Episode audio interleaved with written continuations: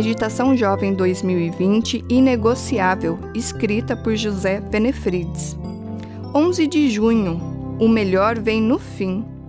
Da mesma maneira, encoraje os jovens a serem prudentes. Tito 2, 6.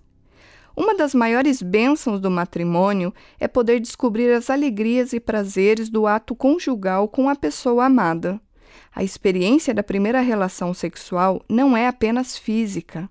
Como é bom saber que, na noite de núpcias, o casal não tem segredos a esconder, não existem sentimentos de culpa, medo ou amargura. Sei de alguns rapazes que se acham um máximo porque são pegadores.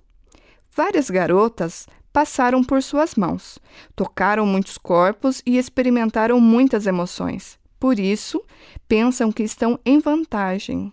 Não estão. Em vantagem estão aqueles que levaram seus hormônios sob rédeas curtas. Ficam livres da tentação da comparação. Mais importante do que isso, recebem a bênção de Deus e não levam o gosto amargo da culpa para o casamento.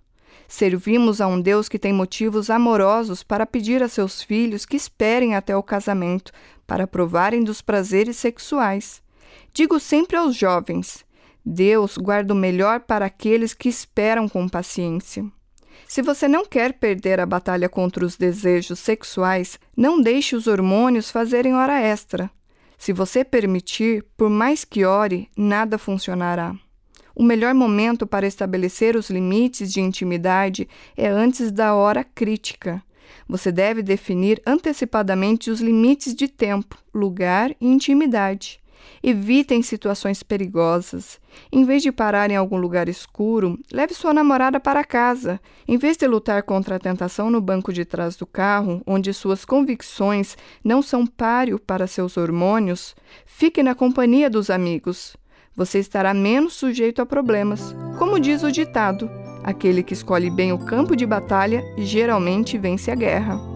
Eu sou Joseli de Moraes e trabalho na Casa Publicadora.